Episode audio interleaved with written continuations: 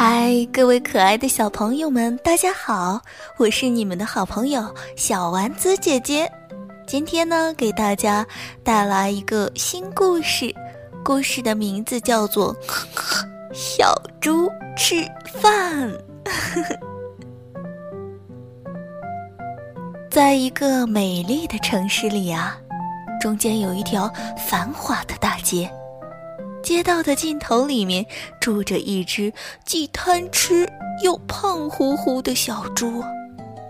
有一天呀，小猪的肚子又发话了，你听，咕咕咕，似乎在说：“我饿了，我饿了，快给我点东西吃吧。”小猪啊，饿得脸色发青，没办法。他只好出去找东西吃。小猪来到了一家无钱不做饭店，从里面飘出来诱人的香味儿，他的口水啊，立刻流了一地，都快给自己洗了个澡了。小猪心想：“哎呀，光看名字就知道，一定非常好吃了。”不如先进去看看吧。于是小猪走了进去。原来小山羊啊不承包农场了，改开饭店了。小猪啊二话不说，找了个位置坐下来，一双滴溜溜的眼睛都把美味佳肴看了个遍。等小山羊走过来。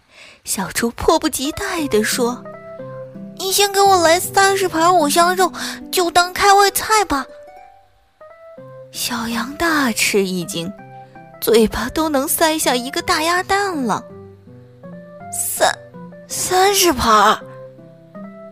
小羊伸出指头，不敢置信：“哎呀，快点快点，我的肚子还饿着呢！”小猪不耐烦地催促道：“没过一会儿，小羊把店里所有的五香肉都拿了出来，才凑够了三十盘。小猪面前的桌子啊，已经堆满了盘子。小羊心想：‘哎呀，这下我的店呀，要被吃光了呀！’小猪接过食物，举起了盘子。”张开大嘴，往嘴里倒了倒，满满的一盘五香肉啊，就见了底。他就像三天没吃过饭似的，狼吞虎咽的把所有的食物一扫而空。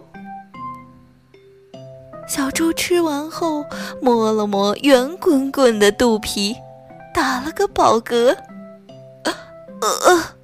再给我来二十盘青菜，五十盘超小烤鹅。小羊一听，脸都吓青了，忙活了好一会儿，才端上了食物。